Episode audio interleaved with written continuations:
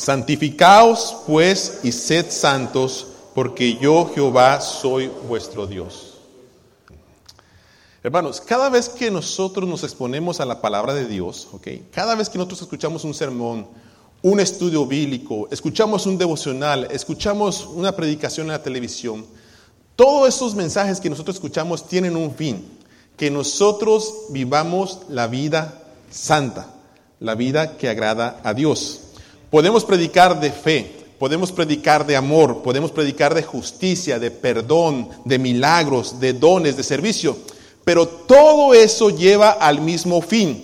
Lleva a que nosotros como cristianos vivamos una vida santa, la vida de santidad. Y al escuchar el tema de santidad, hermanos, me he dado cuenta que parece que es, un tema que no es tan llamativo.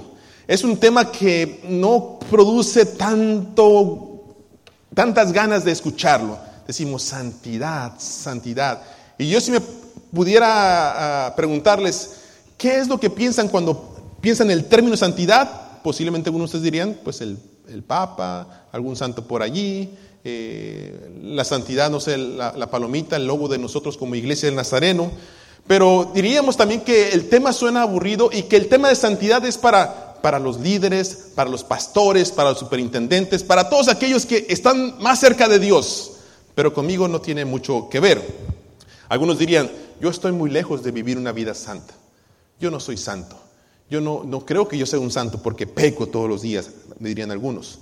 Para otros, hablar de santidad es como un objeto de burla. ¿Por qué? Si usted dice que es una persona santa, usted le dice a su compañero de trabajo, le dice a su familia, le dice a su esposo, es que yo soy santo, ¿qué le van a decir? Ah, cálmate. Te crees muy santo, qué orgulloso eres. Y otros lo utilizan en forma, ¿verdad?, eh, eh, de burla. al decir que usted es santo, le dicen a usted, posiblemente le han dicho esto, no te hagas el santo. No te hagas el santo.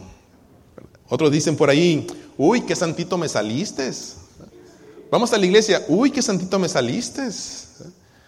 O cuando usted hace algo que quizás de repente le hacen perder los estribos, uno que otro por ahí, ahí está, ¿no que muy santo? ¿No que muy santo? Ya cuando usted está enojado dice, y hasta Blue Demon si quieres. eh, pero es un, lenguaje, hermanos, de una forma que se utiliza despreciativa para decir esto. No te creo que tú seas santo. No te creo que tú puedas vivir una vida que agrada a Dios totalmente. Algo haces mal. Algo estás pecando. No se puede vivir la vida de santidad. Y estas semanas, hermanos, estaremos aprendiendo lo, lo siguiente. ¿Qué nos enseña la santidad sobre Dios? ¿Por qué es necesaria la santidad? cómo se obtiene la santidad y cómo se manifiesta la vida de santidad en la práctica. Y esto, hermanos, ustedes no lo van a, no, lo están viendo, pero conforme vayamos en las escrituras, si usted se mete en el tema, se va a dar cuenta, hermanos, que esto puede cambiar todo el rumbo de su vida cristiana. Porque a veces pensamos que la vida santa solamente es para los de arriba, pero no para mí. ¿Ok? Miren, eh, ya está cerca la Semana Santa, ¿correcto? Eh, ya se acerca la Semana Santa, ya estamos a unas cuantas semanas, una semana muy importante para recordar lo que Jesucristo hizo por nosotros en la cruz del Calvario. Y no hay nada, hermanos, déjenme decirles, no hay nada mejor para honrar el nombre de Cristo, para glorificar el nombre de Dios, que aprender cómo vivir una vida que agrada a Dios, que aprender una vida santa. Y eso es lo que vamos a aprender en las siguientes semanas.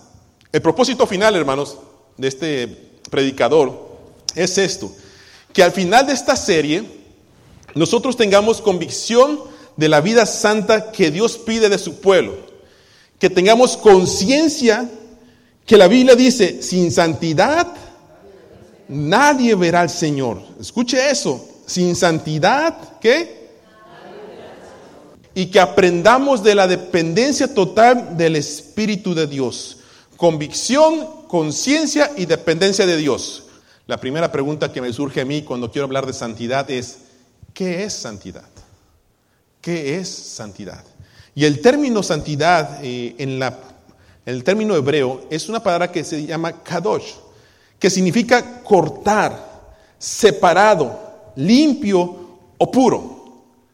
limpio, puro. Cuando hablamos de la santidad de Dios, estamos diciendo que Dios está separado, que Dios está limpio y que Dios es puro. No cualquier pureza, es totalmente puro. ¿Y qué nos enseña entonces la santidad sobre Dios? ¿Qué nos enseña la santidad sobre Dios? Dios es qué? Santo, santo, santo. ¿Y por qué es importante esto? ¿Por qué es importante aprender de la santidad de Dios? ¿Saben por qué, hermanos? Porque aprender de la santidad de Dios nos revela el Dios que adoramos. Aprender de la santidad de Dios nos revela quién es nuestro Dios. ¿Qué tipo de Dios estamos adorando?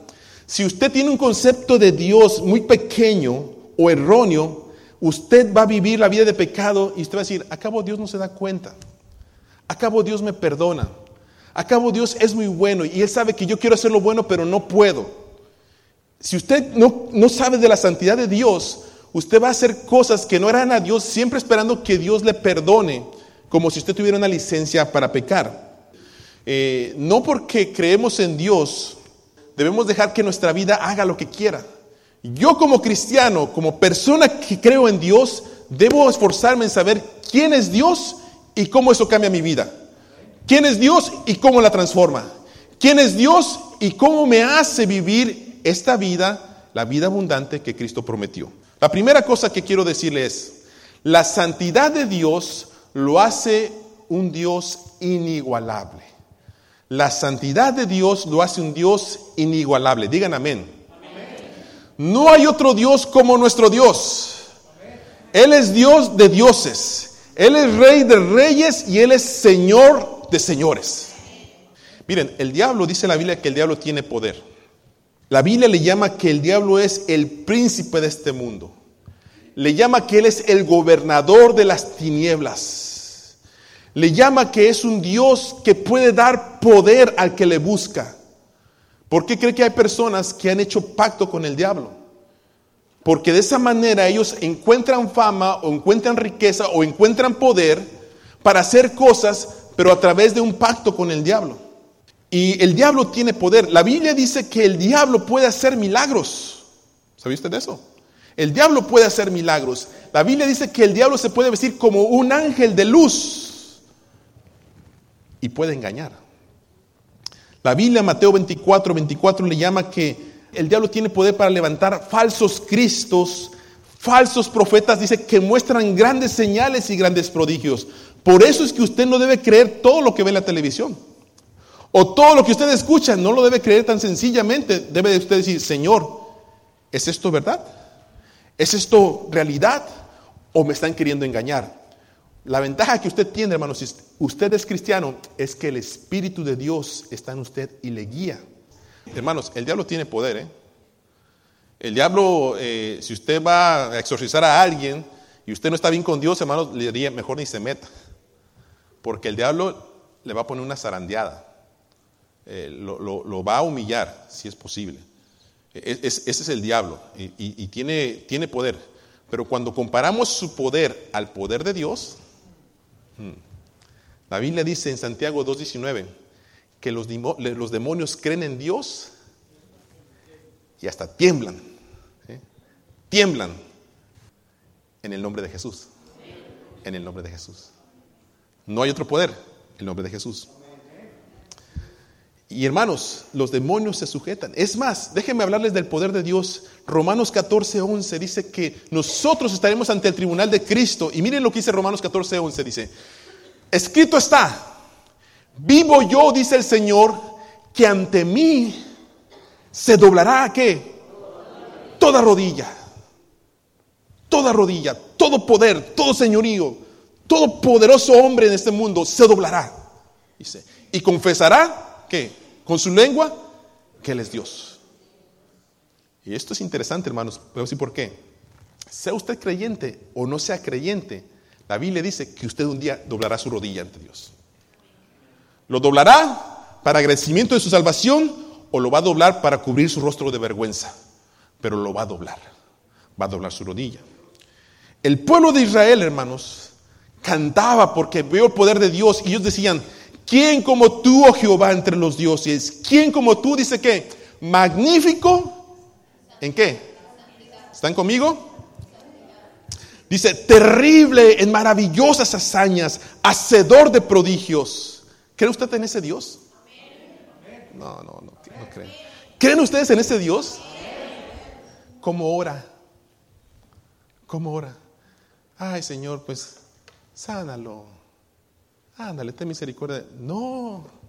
Oramos en fe, Señor, sánalo en el nombre de Jesús. Tú tienes poder, tú eres terrible, tú puedes hacer prodigios. Haz milagros en la vida de la iglesia, haz milagros en mi familia, en mi primo, sálvalos en el nombre de Jesús. Tú tienes poder, Señor. Clamo a ti, ten misericordia de mis hijos, ten misericordia de mi familia, sálvalos, levántalos, sánalos. Dios tiene ese poder, hermanos, y le puede creer. Ana oró y dijo, Ana, nadie es santo como el Señor.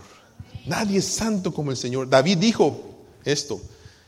Qué grande eres, Señor omnipotente. Nosotros mismos hemos aprendido que no hay nadie como quien, como tú. Y que aparte de ti no hay Dios. Isaías cuando estaba en su visión y, y vio el poder de Dios, decía que los serafines escuchaban cantar, Santo, Santo, Santo, Jehová de los ejércitos. Dice, toda la tierra está qué? Toda la gloria de Dios. Toda la gloria de Dios. La santidad, hermanos, nos enseña, la santidad de Dios nos enseña que no podemos comparar religión, no podemos comparar conocimiento, no podemos comparar ciencia, ningún ser humano con Dios, porque nadie es como nuestro Dios. Y si usted piensa que algún día la fama, las riquezas, las mujeres, eh, no sé, la familia, el propósito, tiene o es más importante en su vida que Dios, déjeme decirle, está comparando un poder que no es inigualable con lo que Dios puede hacer en su vida.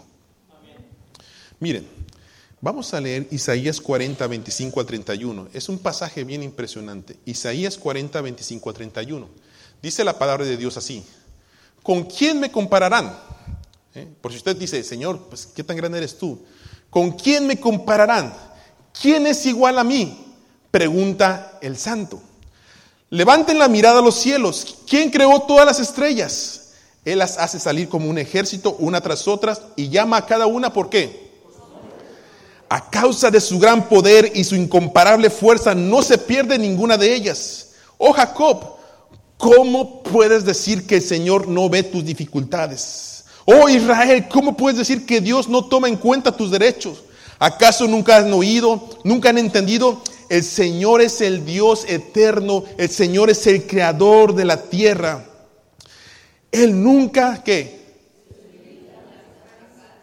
Escuchen eso, hermanos, qué poderoso. Dios nunca se debilita, no se cansa, nadie puede medir la profundidad de su entendimiento. Él da poder a quién?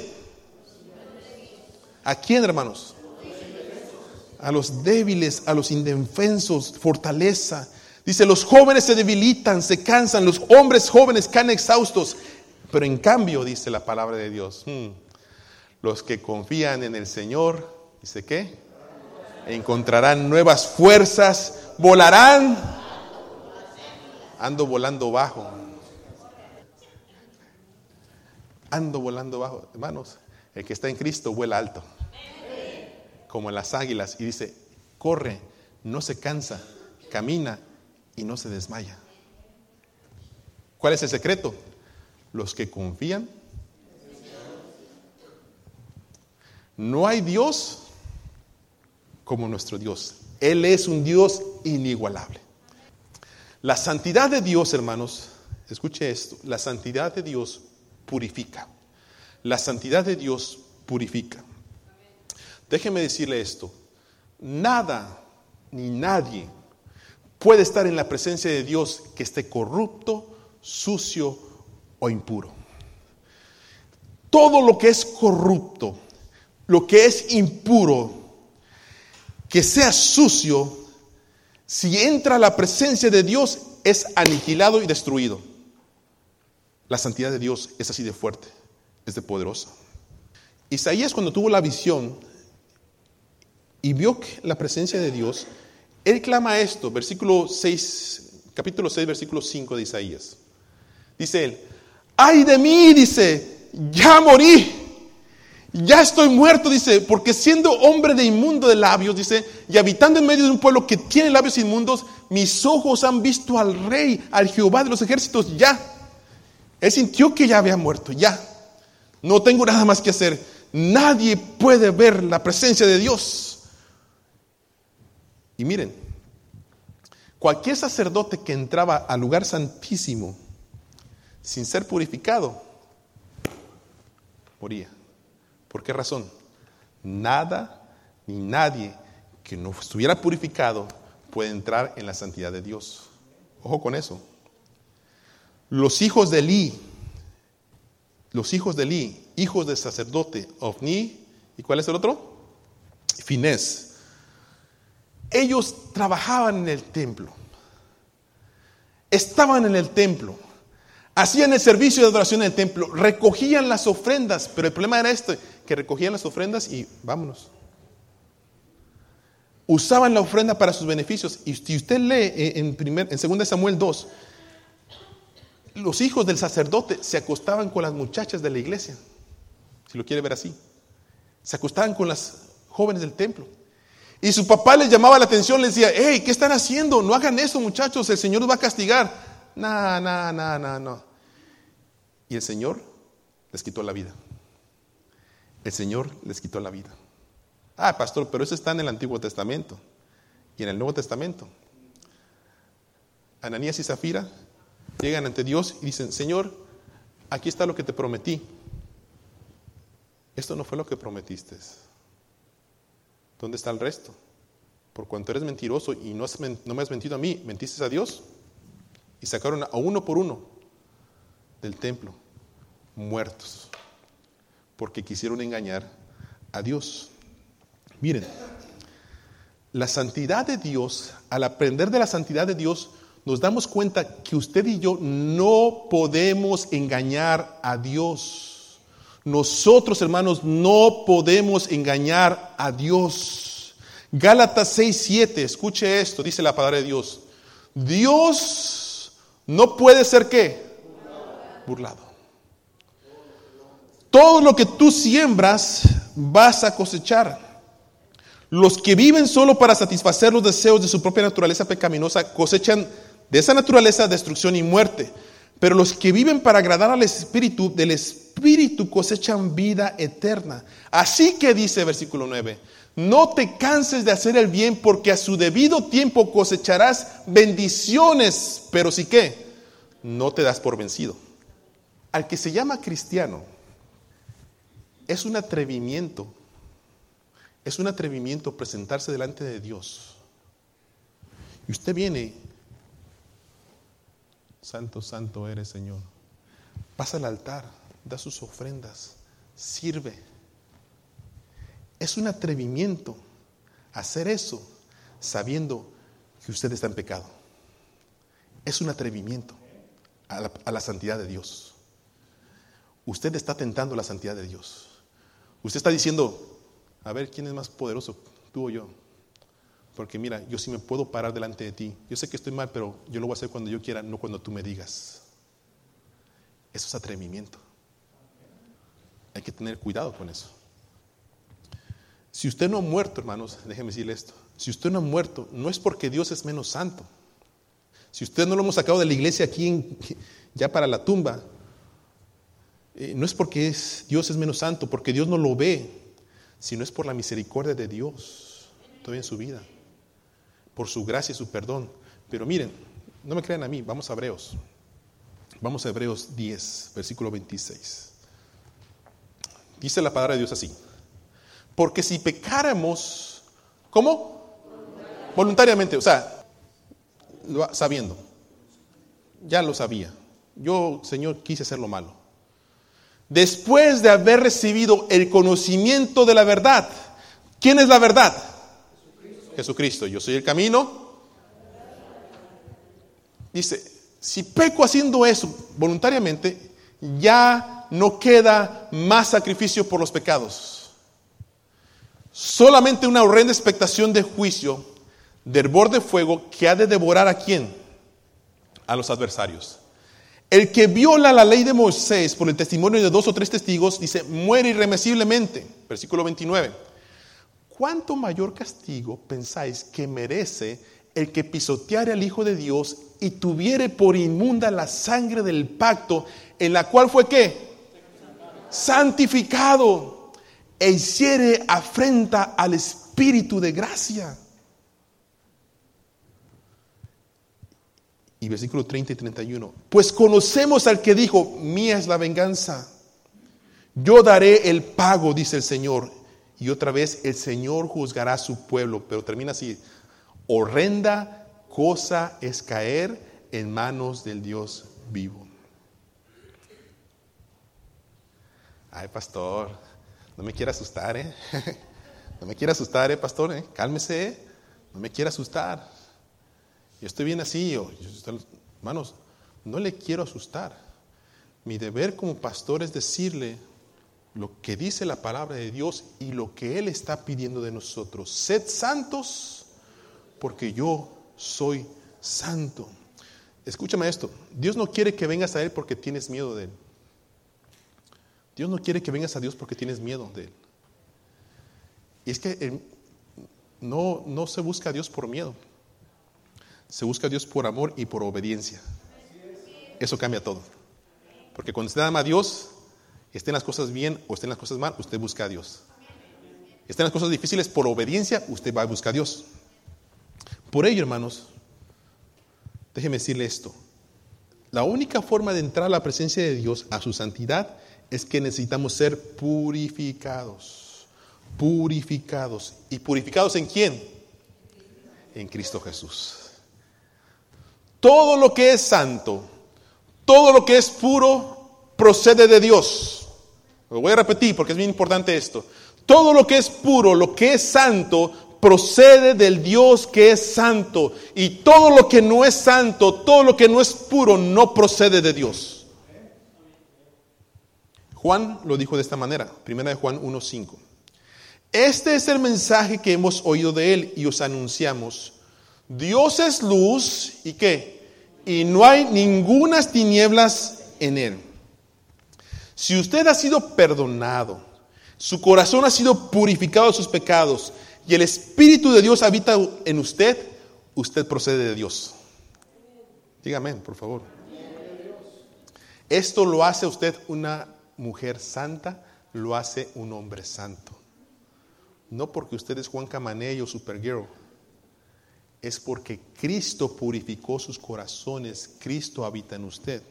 Si usted dice, no soy santo yo, yo no soy santa, usted está diciendo en sus palabras que usted no procede de Dios. Usted está diciendo que no ha habido un nuevo nacimiento en su vida, que Cristo no ha hecho la obra completa en su corazón. Porque la Biblia dice, si alguno viene a Cristo, nueva que criatura es, nueva criatura es. Usted es santo, santa por el poder de Jesucristo. Por eso, ojo, cuando usted dice, no, yo no soy santo, yo no soy santa, está diciendo que usted no ha nacido de Dios. Vamos a ver qué dice. Primera de Juan 3. Mirad, dice, cuál amor nos ha dado el Padre para que seamos llamados, ¿qué? Somos llamados hijos de Dios por su amor. Por esto el mundo no nos conoce porque no le conoce a Él. Amados, ahora somos hijos de Dios y aún no se ha manifestado lo que hemos de ser. Pero sabemos que cuando Él se manifieste seremos semejantes a Él porque le veremos tal como Él es. Y miren esto. Y todo aquel que tiene esta esperanza en Cristo se purifica a sí mismo así como Él es puro. Todo aquel que comete pecado infringe la ley, pues el pecado es infracción de la ley. Pero saben ustedes, versículo 7, que Él apareció para quitar nuestros pecados y no hay pecado en Él. Versículo 6, perdón. Todo aquel que permanece en Él, ahí está su respuesta, pero, ah, yo peco poquito, Señor, ah, yo peco de vez en cuando. Todo aquel que, ¿qué? Permanece. Ahí está la clave, hermanos. Comunión con Dios, comunión con Dios. No hay otra forma de tener comunión con Dios más que la lectura de su palabra, oración, oración, lectura, oración, lectura. No hay otra forma de tener comunión con Dios. De ahí sale el agradecimiento, la alabanza, la adoración. Pero si usted no ora, hermano, usted no tiene comunión con Dios. Todo aquel que permanece en Él no peca. Pero todo aquel que peca, ¿qué cosa? No le ha visto ni le ha conocido. Hijitos, dice Juan, nadie nos engañe.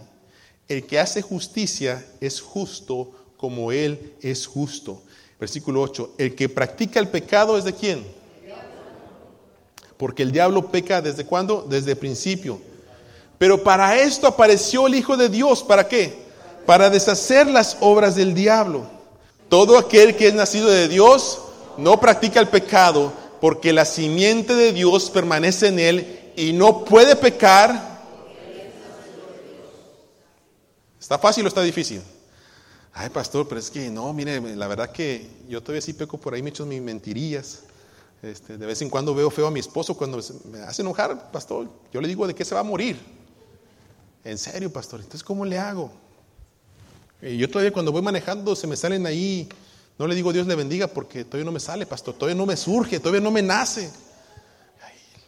le recuerdo otras cosas, pastor. ¿Qué hago? Todavía, pastor, de vez en cuando, cuando veo un dinerito por ahí, pues me lo echo a la bolsa porque el Señor conoce mi necesidad. Y Él sabe que mi carne es débil. La Biblia dice, todo aquel que es nacido de Dios no practica el pecado. Entonces, ¿cómo le hacemos? Vamos a aprender eso las siguientes semanas, ¿ok? Una cosa más que le quiero enseñar sobre la santidad de Dios es esto. Y esto es bien precioso, hermanos. La santidad de Dios lo hace perfecto en obras. La santidad de Dios lo hace qué? ¿Qué significa esto? La santidad de Dios es la que impide que Dios haga algo malo. Que Él de repente en un, momento de ira diga, vámonos todos, no quiero saber nada de nadie, vamos a aniquilarlos a todos. Eso es lo que impide que Dios destruya al ser humano, su santidad. Y en sus momentos en que Él ha dicho, me arrepiento de crear al ser humano, ¿qué es lo que cree que lo ha parado? Su santidad. ¿Por qué? Porque en su santidad hay justicia. Entonces Dios dice, bueno, si encuentras 50 justos, si encuentras 40, si encuentras 30, y si es necesario, vino el diluvio, pero salvó a Noé y su familia. O sea, Dios es un Dios justo.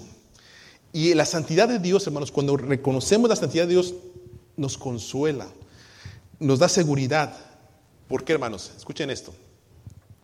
Porque si Dios es perfectamente santo, escuchen, podemos entonces confiar que todas sus acciones, todo lo que Él hace, toda su voluntad es perfecta. No se equivoca, no falla él sabe lo que es mejor para nosotros. A veces nosotros cuestionamos las acciones de Dios y nos quejamos como que Dios es un Dios injusto, como que Dios eh, es un Dios malo, como que Dios está muy alejado, pero esa es la voz del enemigo. Cuando usted y yo recordamos que Dios es un Dios santo, sabemos que por su santidad no hará algo para lastimarnos. Cuando Dios hace algo en nuestra vida no es para hacernos sentir mal. No es para que usted ande como, el perrito entre, con la cola entre las patas. No. Es porque en su propósito divino hay algo que Él quiere hacer en nuestras vidas. Y podemos leer este versículo, Romanos 8:28. Dice la palabra de Dios. Y sabemos que a los que aman a Dios, ¿qué cosa?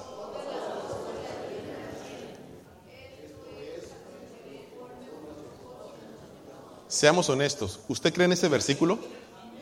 ¿Usted cree en ese versículo? Y sabemos que los que aman a Dios, todas las cosas les ayudan a bien. Pastor, pero ¿en qué me ayuda que me esté separando de mi esposo?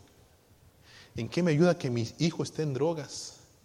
¿En qué me ayuda que mi mamá o mi papá hayan pasado a otra vida? ¿En qué me ayudan los problemas en el trabajo? ¿En qué me ayuda que mis hijos no me hablen? ¿En qué me ayuda, pastor? ¿En qué me ayuda? Y luego lees este versículo, y sabemos que los que aman a Dios, todas las cosas les ayudan a bien a los que conforme a su propósito son llamados.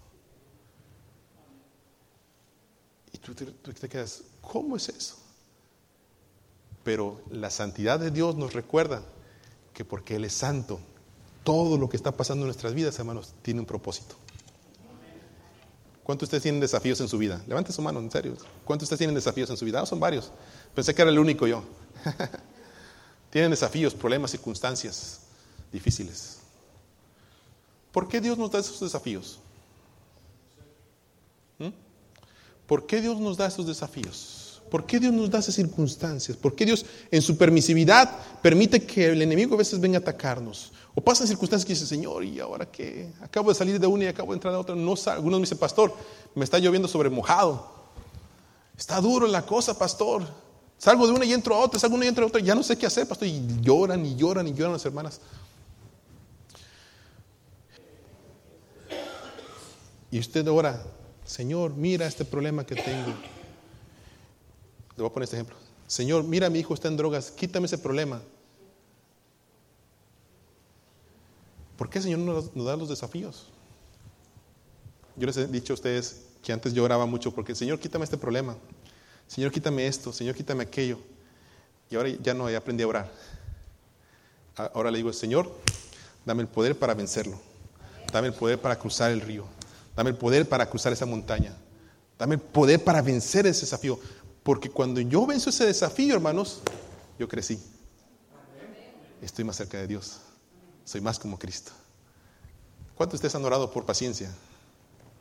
¿Cuántos de ustedes han orado por paciencia? Y usted ora, Señor, dame paciencia, Señor, dame paciencia. Y usted pasa bien, eh, pastor predica un buen mensaje de paciencia y usted dice, ah, yo, ese, ese, soy yo, déjame pasar al altar, Señor, dame paciencia con mi esposo, Señor, lo necesito. Y usted dice, gracias, Señor, por tu paciencia. Y sale usted del templo bien fortalecida, bien contenta, alegre. Y lo primero que se encuentra en su carro es un esposo gruñón. Son la una, tengo hambre. El servicio terminó dos y media. ¿Qué estás haciendo?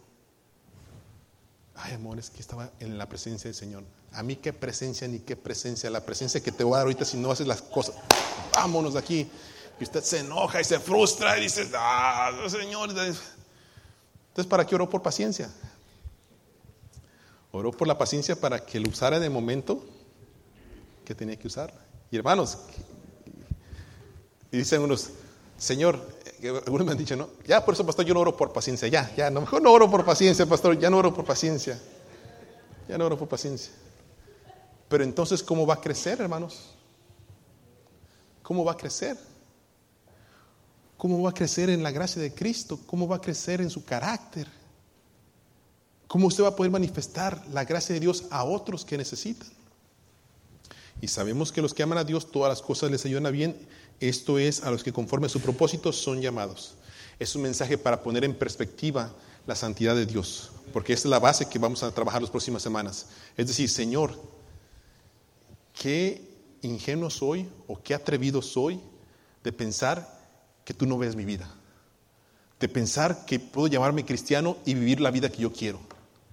Qué atrevido soy, Señor, que, que puedo hacer las cosas como a mí se me antoje. Y déjeme decirle, hermanos, a lo mejor usted dice, pastor, pero es que en serio poco Dios quiere de mí una vida santa. ¿Cómo le hago?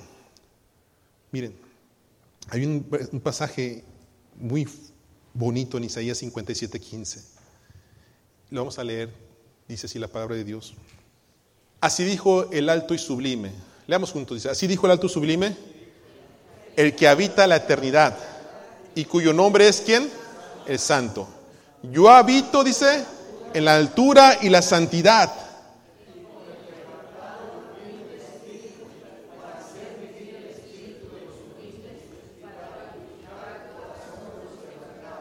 Qué impresionante versículo, ¿eh?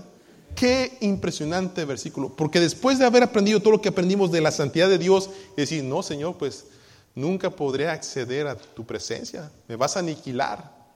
Este versículo me recuerda que al corazón contrito y humillado no lo desprecia Dios. Y que aunque Él es santo, santo, santo, habita con el que es quebrantado y humilde de espíritu. para hacer vivir su espíritu, hermanos, para vivificar su corazón, para darle paz, seguridad, fortaleza de que su Dios es un Dios todopoderoso. Amén.